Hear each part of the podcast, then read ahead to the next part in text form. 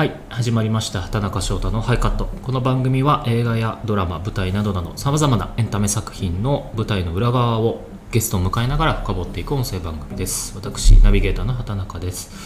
えっと今週はあえっと3週目に続きということでえっと量産型リコからえっと浅井祐樹役の前田大城さんに来ていただきました。よろしくお願いします。よろしくお願いします。ありがとうございます。ありがとうございます。たくさんいろいろ喋っていたいだいて。えいえいえ一番ちょっとはい深掘りたかったはい。最終章ということで、はい。最終週ということで。あのまあ最初はこう学業だったり、芸能界のきっかけの話したりとか。で先週は量産型リコの話とか座長の依田ちゃんの話とかはい。させていただいて、まああのこの辺はもう結構自分が聞きたかったことに近いんですけども、はいはい。まあ俳優前田大城っていう人間の、はい。まあなんていうんですかね説明書というかはい。どんな役者なのか。まだまだ組み立て中だとは思うんだけど、はい。どんなふうに捉えてる自分という自人間分というかそうですね。どういうふうに捉えてる、でもなんかうーんあんまりなんかその僕はこうこうこういう役者になるとかっていうよりかはなんかめっちゃ素直にやってるつもりうん。ですその役に対して、その役ののこうリアルというか、うん。とまあもちろんその役に寄せすぎるわけでもなくその僕の中にある感情とその役のこう感情をこうつないでいったりするんですけど、うん。でもこうそこの共通点を見つけてその役にこうなんだろうまっすぐにうん行きたいなというふうに思ってるので、だからなんかそのこうこうこういう芝居がしたいなとかはあんまりこうこだわりはないっちゃなくて、ただやっぱりこうね最近のこう僕がいただく役というか、のこのだから逆に言うと外から見た僕のイメージによってこうオファーをいただいて、でそっから思う僕のイメージ的には、やっぱりこうなんかうーん何なんでしょうね。誰かをこう最近だとやっぱこう支えるじゃないですけど、うん。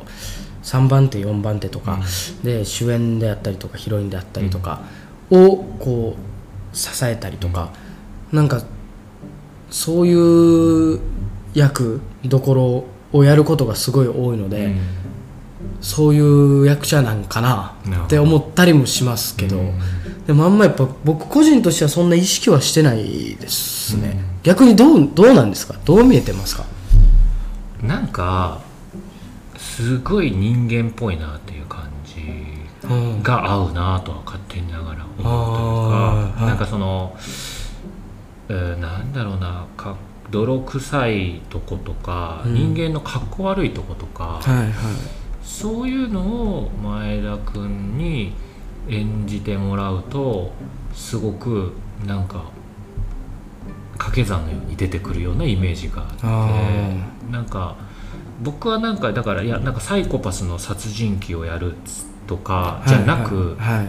本当人間っぽい人で、うん。わあそういうとこ人間あるけど言っちゃうのかみたいな人とか、はいはいはい。でも分かるみたいな、はいはいはい。どこかみんな分かるけどここまで気持ち出せないとかここまでやっちゃう人はいないみたいなんことをなんかやるのがすごくなんか得得意っていうかなんかあの一個の玉球種としてあるんじゃないかなとはなんか思うかな。なんかよりヒューマンな人といういはいかはいはい。だからうん分かんないけどなんかそういうところがそういうところがあるからこそ頼みたいっていうかそあーのなんかデジその役としてそういうところがあるからちゃんとそれを頼みたいのはなんかあるかなとはなんかうん。ちょっとやっぱ望月君とか違うというかああまあそうですね。れはそのい考え方あのなんだこっち側の見方としてねはいはい。どういうものをあの演じてもらいたい時のやっぱ全然違うというか。うん。わかんないですよ、まあ、ここからねいろんなまだね変化していくとは思うんですけど、はいはいはい。今まではそういう目で見てうん。るしだからまあだからやっぱり一期の浅いの役もそうだし、はい。今回の、えー、と浅井役あの新シーズンでの浅井もこれからあのちょっと社長のことで揉めたりとかはいはい。あるじゃないですか、はい。あれもやっぱり人間らしいというか。むっちゃ人間ですよね。で、うん。ちょっとかっこ悪いじゃん、はい、ね、ああいうの言うのもかっこ悪いし、はい。でみんなああいうのあるのにそれをあんま口にするのはさ、うん。みたいなとこがちゃんと前田君で描くことで、はい。ああ分かるみたいな、うん。なんかそういうとこになるできる人だなと思ううんですけん。ど、なんかでもそれはこうすごいなんやろ。僕自身うん。も僕そのなんだろうそういう価値観ってめっちゃ大事にしてて、前田大城という人間自身がそのダサいってむっちゃかっこいいと思ってて、うん。なんか自分にこう正直に生きるとか、やっぱねとはいえこうなんやろふとした時に、うん。ほぼこう無意識的になんかちょっと自分でかく見せたりとか、うん。かっこつけて舞う時とかうん。もあったりするんですけど、なんかなるべくこう等身大で、うん。ほんまに生きていきたいなっていうのは、なんか僕自身すごいあって、うん。なんかその方がやっぱ人間らしいし、うん。なんかかっこいいなって思うんうので、なんかそういうところがあるからなのかもしれないですね、うん。そういうこう芝居にっていうのも、ん。が生きてるのかもしれないですね。だからなんかそれが僕は一個前田君の説明書なのかなとはう思うしん。多分そういうまあそれって別にあの現代劇もそうだし、はい。過去のねあの歴史的な系のものも合うかもしれないうし、ん。なんかいずれにせよそういう人間周りの泥臭さとはい。本音とかなんかかっこ悪さみたいはない。ところの周りにいる人なんだろうなっていうのはうん。なんかそれはあの今後も楽しみにしてるところではあるんですけども、はい。ありがなんかそのそうこれはだから僕は俳優とかももちろんやったことないので、はい。なんですけどめっちゃ嬉しい時とかはい。逆にあ最悪だみたいな悔しい時ってはい。あるんですあれ？あの現場でってことですか？現場。まあそうそう芝居やる瞬間もそうだし見る瞬間もそうかもしれないけど。ああそういやめちゃくちゃありますよ。めっちゃ嬉しい瞬間はでもやっぱりこうなんだろう。やっぱゾーンみたいなことってあるんですよね。このお仕事をやってると。でももう本当に数少ないですし、そんな一作品に一回あったらいい方とかなんですけど、もうやっぱりねどうしてもこの僕らはその役として生きてて、その役を全うするんですけどでもセリフがあって、やんなきゃいけない動きがあったりとか、あとはカメラの位置的にとか、まあやっぱりその本当にその動きをする人間に比べて、うん。やっぱりこう情報量が多かったりとか、考えることがすごく多くて、うん。でその中でいかにお芝居というかそのシーンに集中するかっていう話なんですけど、全くそっちに脳をその余計な雑音が全く気にならない瞬間に陥る時があるんですよ、本当に相手のセリフ相手の表情自分の気持ち自分のセリフっていうものだけに100%集中できる時っていうのがなんかふとした時にあったりとかしてそれはシーンが終わった後カットがかかって自分に我に返った時にめちゃくちゃ気持ちいいですね。うわみたいな今何にも考えてなかったみたいな。もう生きてる。ーただそこに立ってる。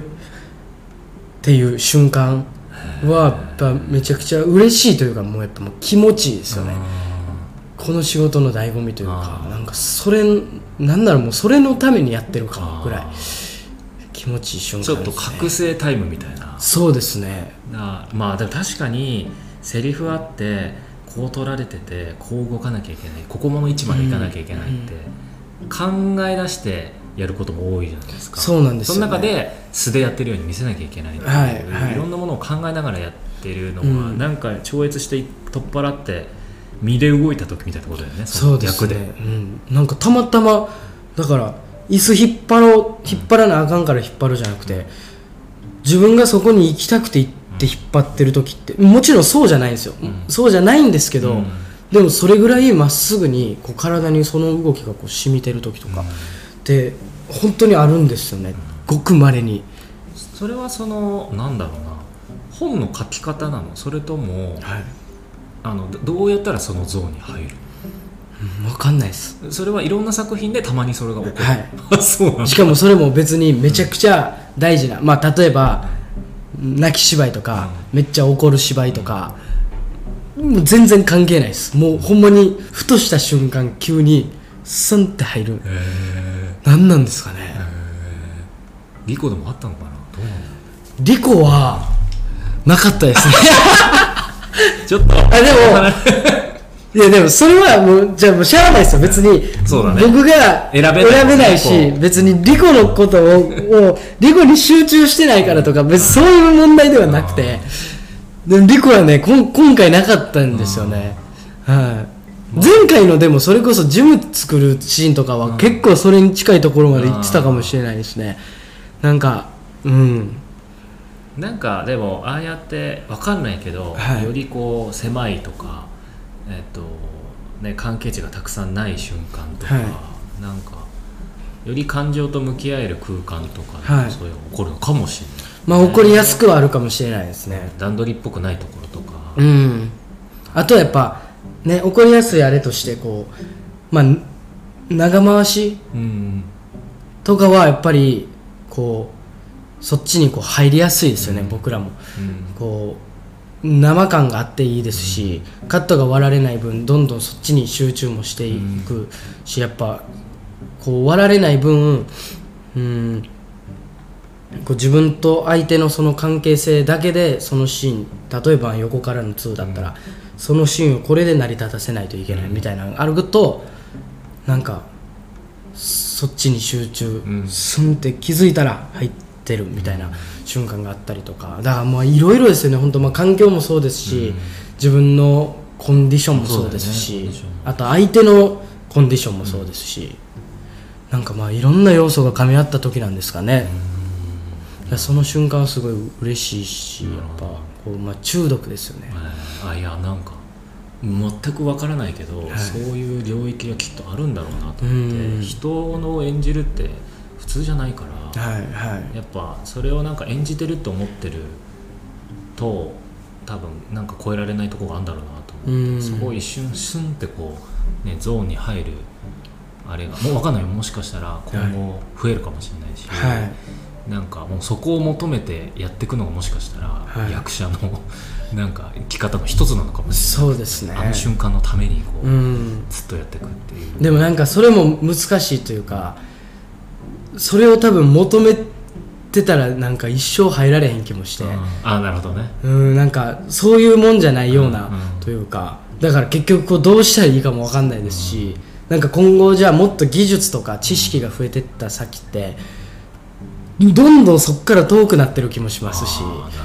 雑念が増えるじゃないですか技術と知識って。そこじゃないところでやってきたものからなんかねそれがこう積み重なって見た目にはすごいうまい役者かもしれないですけどなんかいい役者っていうものからはどんどん遠くに行ってしまうんじゃないかとか、なんかだからね難しいですよね。うんいやちょっと面白い話だなと思ってちょっとそのはい今度いらいろんな作品でもゾーンに入ったとこ教えてよ でもそれで、ここゾーン入りましたが、別にあんまいい芝居してないな。もうでも、あると思うんですけど。ただ椅子を引いただけかもうん。いや、全然あると思うんですけど。まあまあでもあのねそれは本人だけが感じれる、はい領域ではあるとは思うんですけど、うん。逆にこうまあ悔しいでも思うことたくさんあると思うんですけど、はい。悔しいなみたいなことっていうのはどういう時に感じる？悔しいなは、でもなんかんだりでもいいんですけどもうでも常にですけどね。なんか、うん、それこそカンパケ、ね、完成したものをいただいてみたりとかの時も、やっぱり満足いくことって、まあ、まあないですね。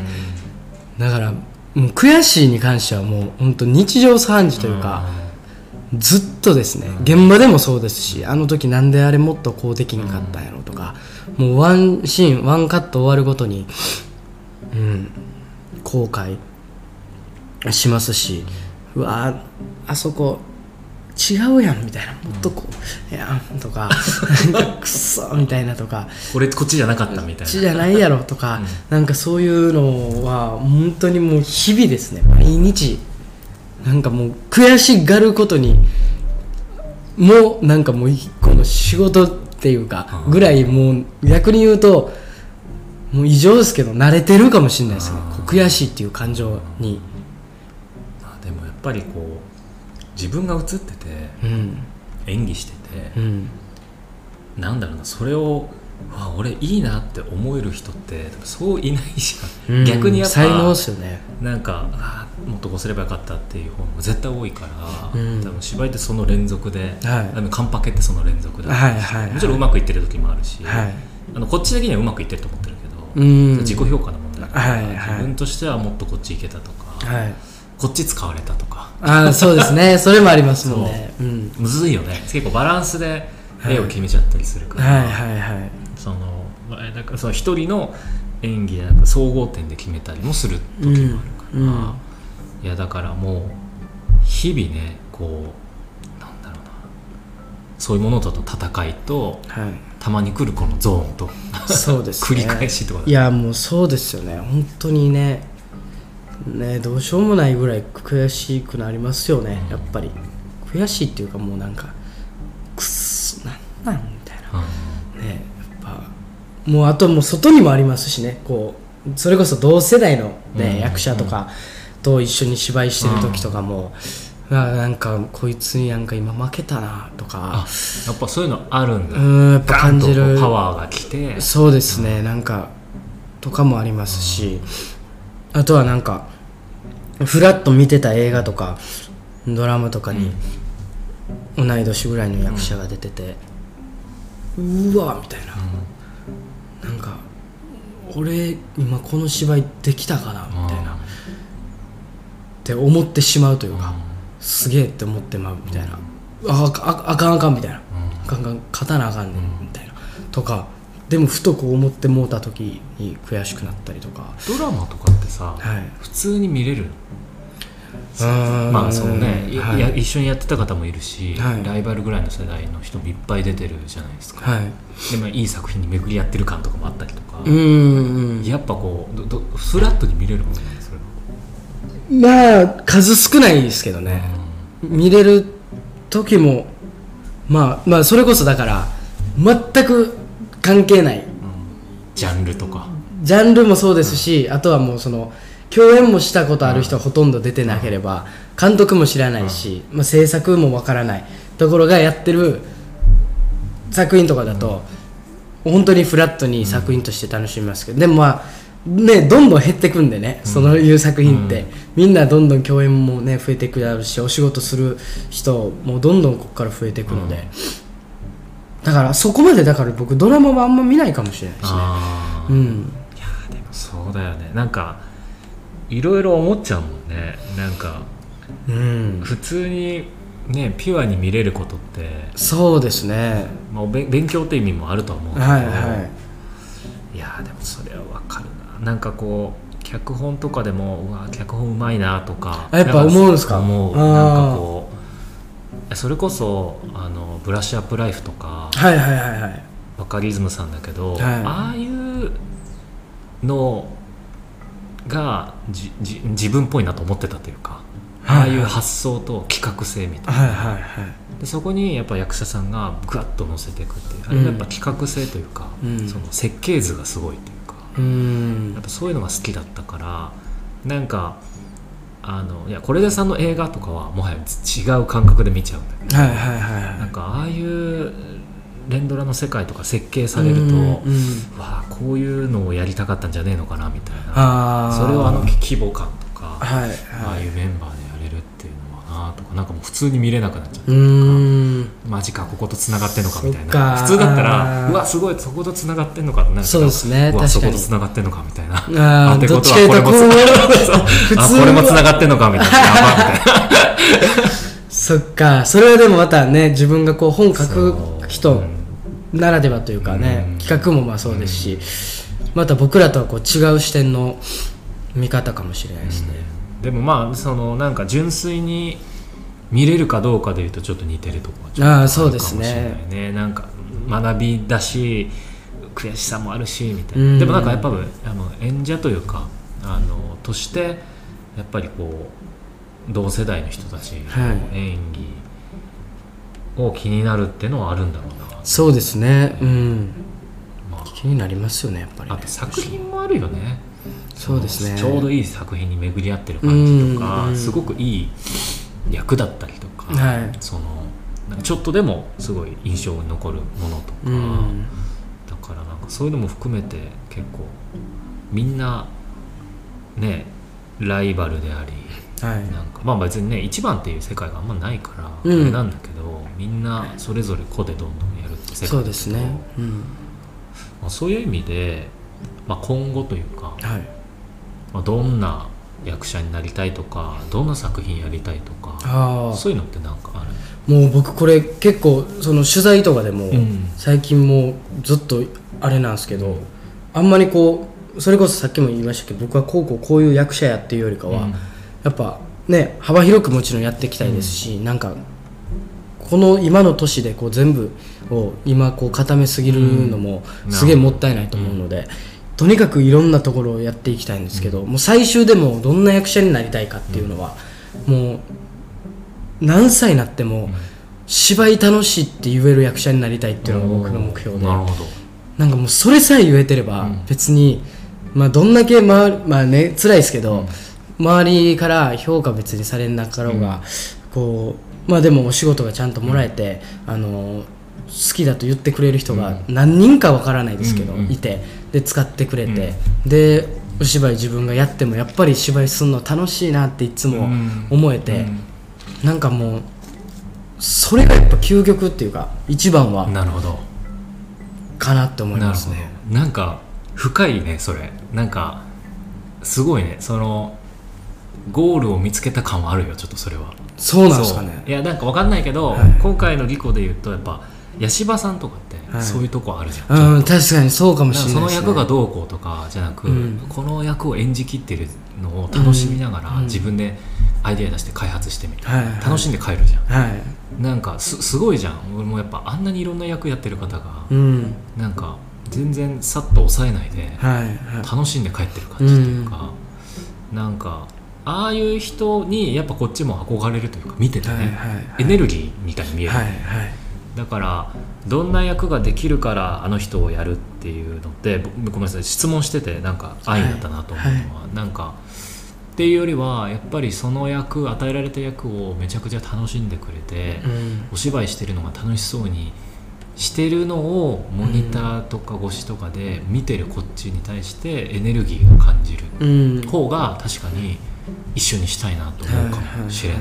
あうん、あの役合ってるなあの人とかじゃなくて。あ、はいはいはい、ね、エネルギーな楽しそうだなってもう一緒にやりたい。結局そういう場じゃないですかそこって、はいそうですもう、ねうん。うんなんか最後あの人の顔かっこよかったなだからあの人だっていうわけじゃなくて、うんうん。結局もうぶつかり合いみたいなとこがある、いはい。やなんかそれはすごくいい話だなですね。なんか今はすっごい楽しいんですよ、うん。本当にここ23年、ん。どんどん楽しくなってってて、だからなんかねこのまま行くっていう、うん。このままずっと楽しいって思い続けたろうっていう、だからそのためにはやっぱりそれってでもめ全然簡単なことじゃなくて、うん。やっぱ技術とうん。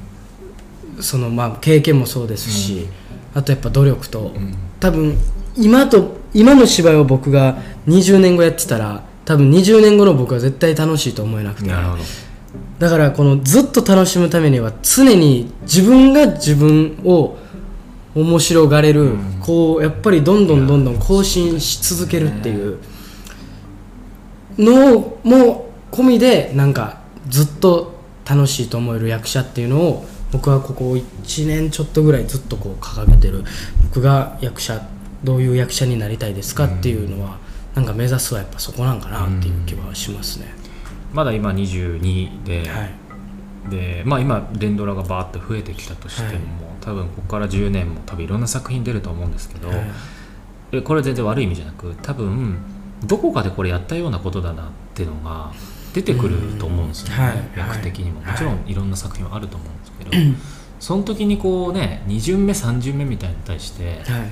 どう前田君が向き合っていくのかというか、はい。はい。あと自分で楽しめるかっていう、はいどこの差異を楽しむかとかどこの変化を楽しむかとか、多分それもやっぱ一人の葛藤になるのかもしれないよね。そうですね。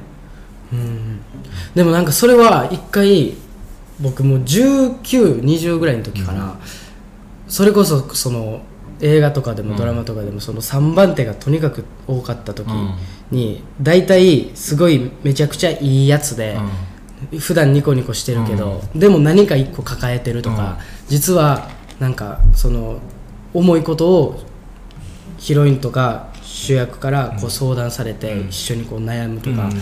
なんかそういう役がすごい多かったんですよ、でそれがこう続いた時にそれこそ本当になんかあまだこういうのかうんみたいな風に思っちゃってた時があってでそれをあの大東俊介さん僕すごいお世話になってるんですけど俳優の大東俊介さんに相談して、こうこうこう今こういう状況なんですけどみたいな。でそっから僕はそのすごい楽しめるようになったというか大東さんがその時おっしゃられたのがこう野球で例えると、うん。お前は今ストライクゾーンにボールを投げればええと思ってるから、そんななんか適当に投げてるやろと。でもこうストライクゾーンってあの9個のパネルで分けられたりするじゃないですか、その今回の役がストライクゾーンにはまればいいんじゃなくて、今回の役は1番かもしれんし、ん。前やった役は9番かもしれんし、その狭いうん。ところで言うたら全然1と9ってやってること違うしそれをお前は勝手に1個のストライクっていうのでやってるのはめちゃくちゃもったいないしお前が楽しもうとしてないだけやぞと、1に投げようと思って2に投げてもうた時の悔しさをお前はまだ知らんと、だから1やったら1に投げるための努力をしてたら絶対そこでの楽しさもあるしそこにはそこにその1にしかない良さが絶対あるから、なんかその役をパッケージだけで決めてんのって言うたらそういうストライクゾーンみたいなことでもっともっと細分までもっともっとなんか細かいとこを気にしたら全然役なんて同じ役なんてないし同じ人なんていないねんから。っていうふうに言われてそっからやっぱだいぶ変わりましたね。すごい楽になりましたし。めちゃめちゃいい話だね。そうですね。いい話だし、はい。なんかこういう役っていうふうにやっぱつねパッケージングしてしまうけど、うん言葉で、うん。そこから役者さんが9個のパネルに変えることができるし、はい。多分その際をちゃんと狙っていけるかが技量になってくるし。そうなんですよね多分そこを大きくストライクで見てる人は多分そうなっちゃうだろううね、ん。なんかまあああいうことしかできない人みたいな。はいはいはい。ごめんねそうすごく言い方あれだけど。いやいやいや。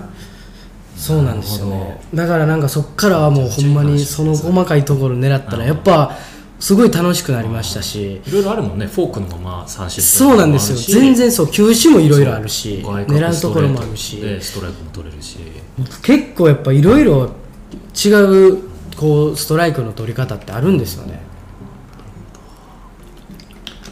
なんかそれにねこう大東さんに言われて気づかされてなんて今まで自分は怠惰なこう作品に対して失礼ななんかしかもその時はそれをこう努力不足だとも思えてなかったというか、自分なりにいつも通り準備をしていってたつもりが、勝手に自分でパッケージを決めて、っていうのがなんかすごいこう、まあ、ショックなことでもあったんですけどすごいこう前向きになれた、あの言葉でなほんまに感謝してますしそこからすごい変わりましたね。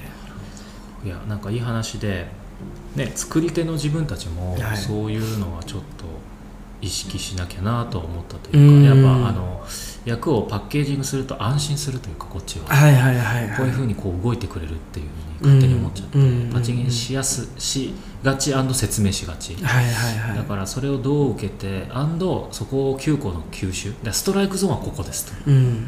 だけどそれをどう三振取るかは一緒に考えたいですみたいに考えていくべきだなって普通うん。になんか今思ったな、そうですよね。だから意外と結構こう監督とか制作側サイドの人からもそのパッケージでの説明をされることやっぱ多いんであの今回はこうこうこういう感じの役なんで、申し訳ないです。ないやいや全然申し訳なくなくてでもそれはやっぱり最初の段階でその役のこう大まかな部分を伝える上でやっぱりね一番大きな大事なところだと思うんですけど。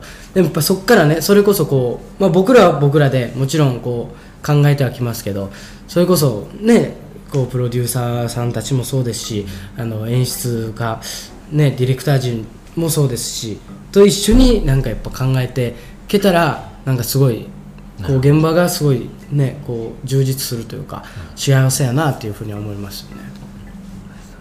いやなんかここまでお芝居の話を聞けたのなんか初めてかもしれないですね。なんかまあ過去うんあのはい。作品を一緒にされた方をゲストで呼んだりはいはい。井原さんとかとも喋ってたんで、はいはい。井原さんもここで焼酎飲み出しちゃって。なんか役者論とかじゃなくなっちゃって打ち上げみたいになっちゃって。うん酒ないのかみたいになありますみたいな。いやだからここまで聞けたし聞けたしなんか学びになってちょっと僕も一つ一つ考えてちゃんとやっていこうかなと。うんね本当に。なんか。本当にありがとうございます。いやいやこちらこそまたね。そうですね。ね。なんか最後にちょっと量産型リコ、はい。もう一人の、えープラモ女子の人生組み立て機のまあ見どころというか、はい。をちょっとあのお話しいただき。そうですね。やっぱその前作に引き続きこの量産型リコのあのーすごいこうふわっとした柔らかいところとかなんかそっと背中を押してくれる感じとかっていうのはすごいこう残したまま今回はあのスタートアップ企業ということでこう会社でのこう、ね、ちょっとこうドラマっぽいところというか、こうまあ、事件とまではいかないですけど、みんなのこう悩みとか葛藤とかが以前よりもこう会社の中であの起きたりとかするのでそこはなんかこうエンタメとしてもすごいまたさらにあの見やすくなった作品になるかなと思ってて。なんかやっぱりね量産型リコってやっぱリコちゃんっていう、ね、あの主演小向井リコがいてその小向井リコにみんながたくさんの人がこう共感できると思いますし、あの背中を押してくれる存在だと思うので、あの引き続きワンというか前作に引き続き、あのリコちゃんの魅力にどっぷりハマっていただけたらなというふうに思っております。ろしくお願いします。ございます。ハイカット3週にわたり、えー、とゲストに俳優の前田大城さんに来ていただきました、はい。本当にありがとうございましたありがとうございました。楽しかったです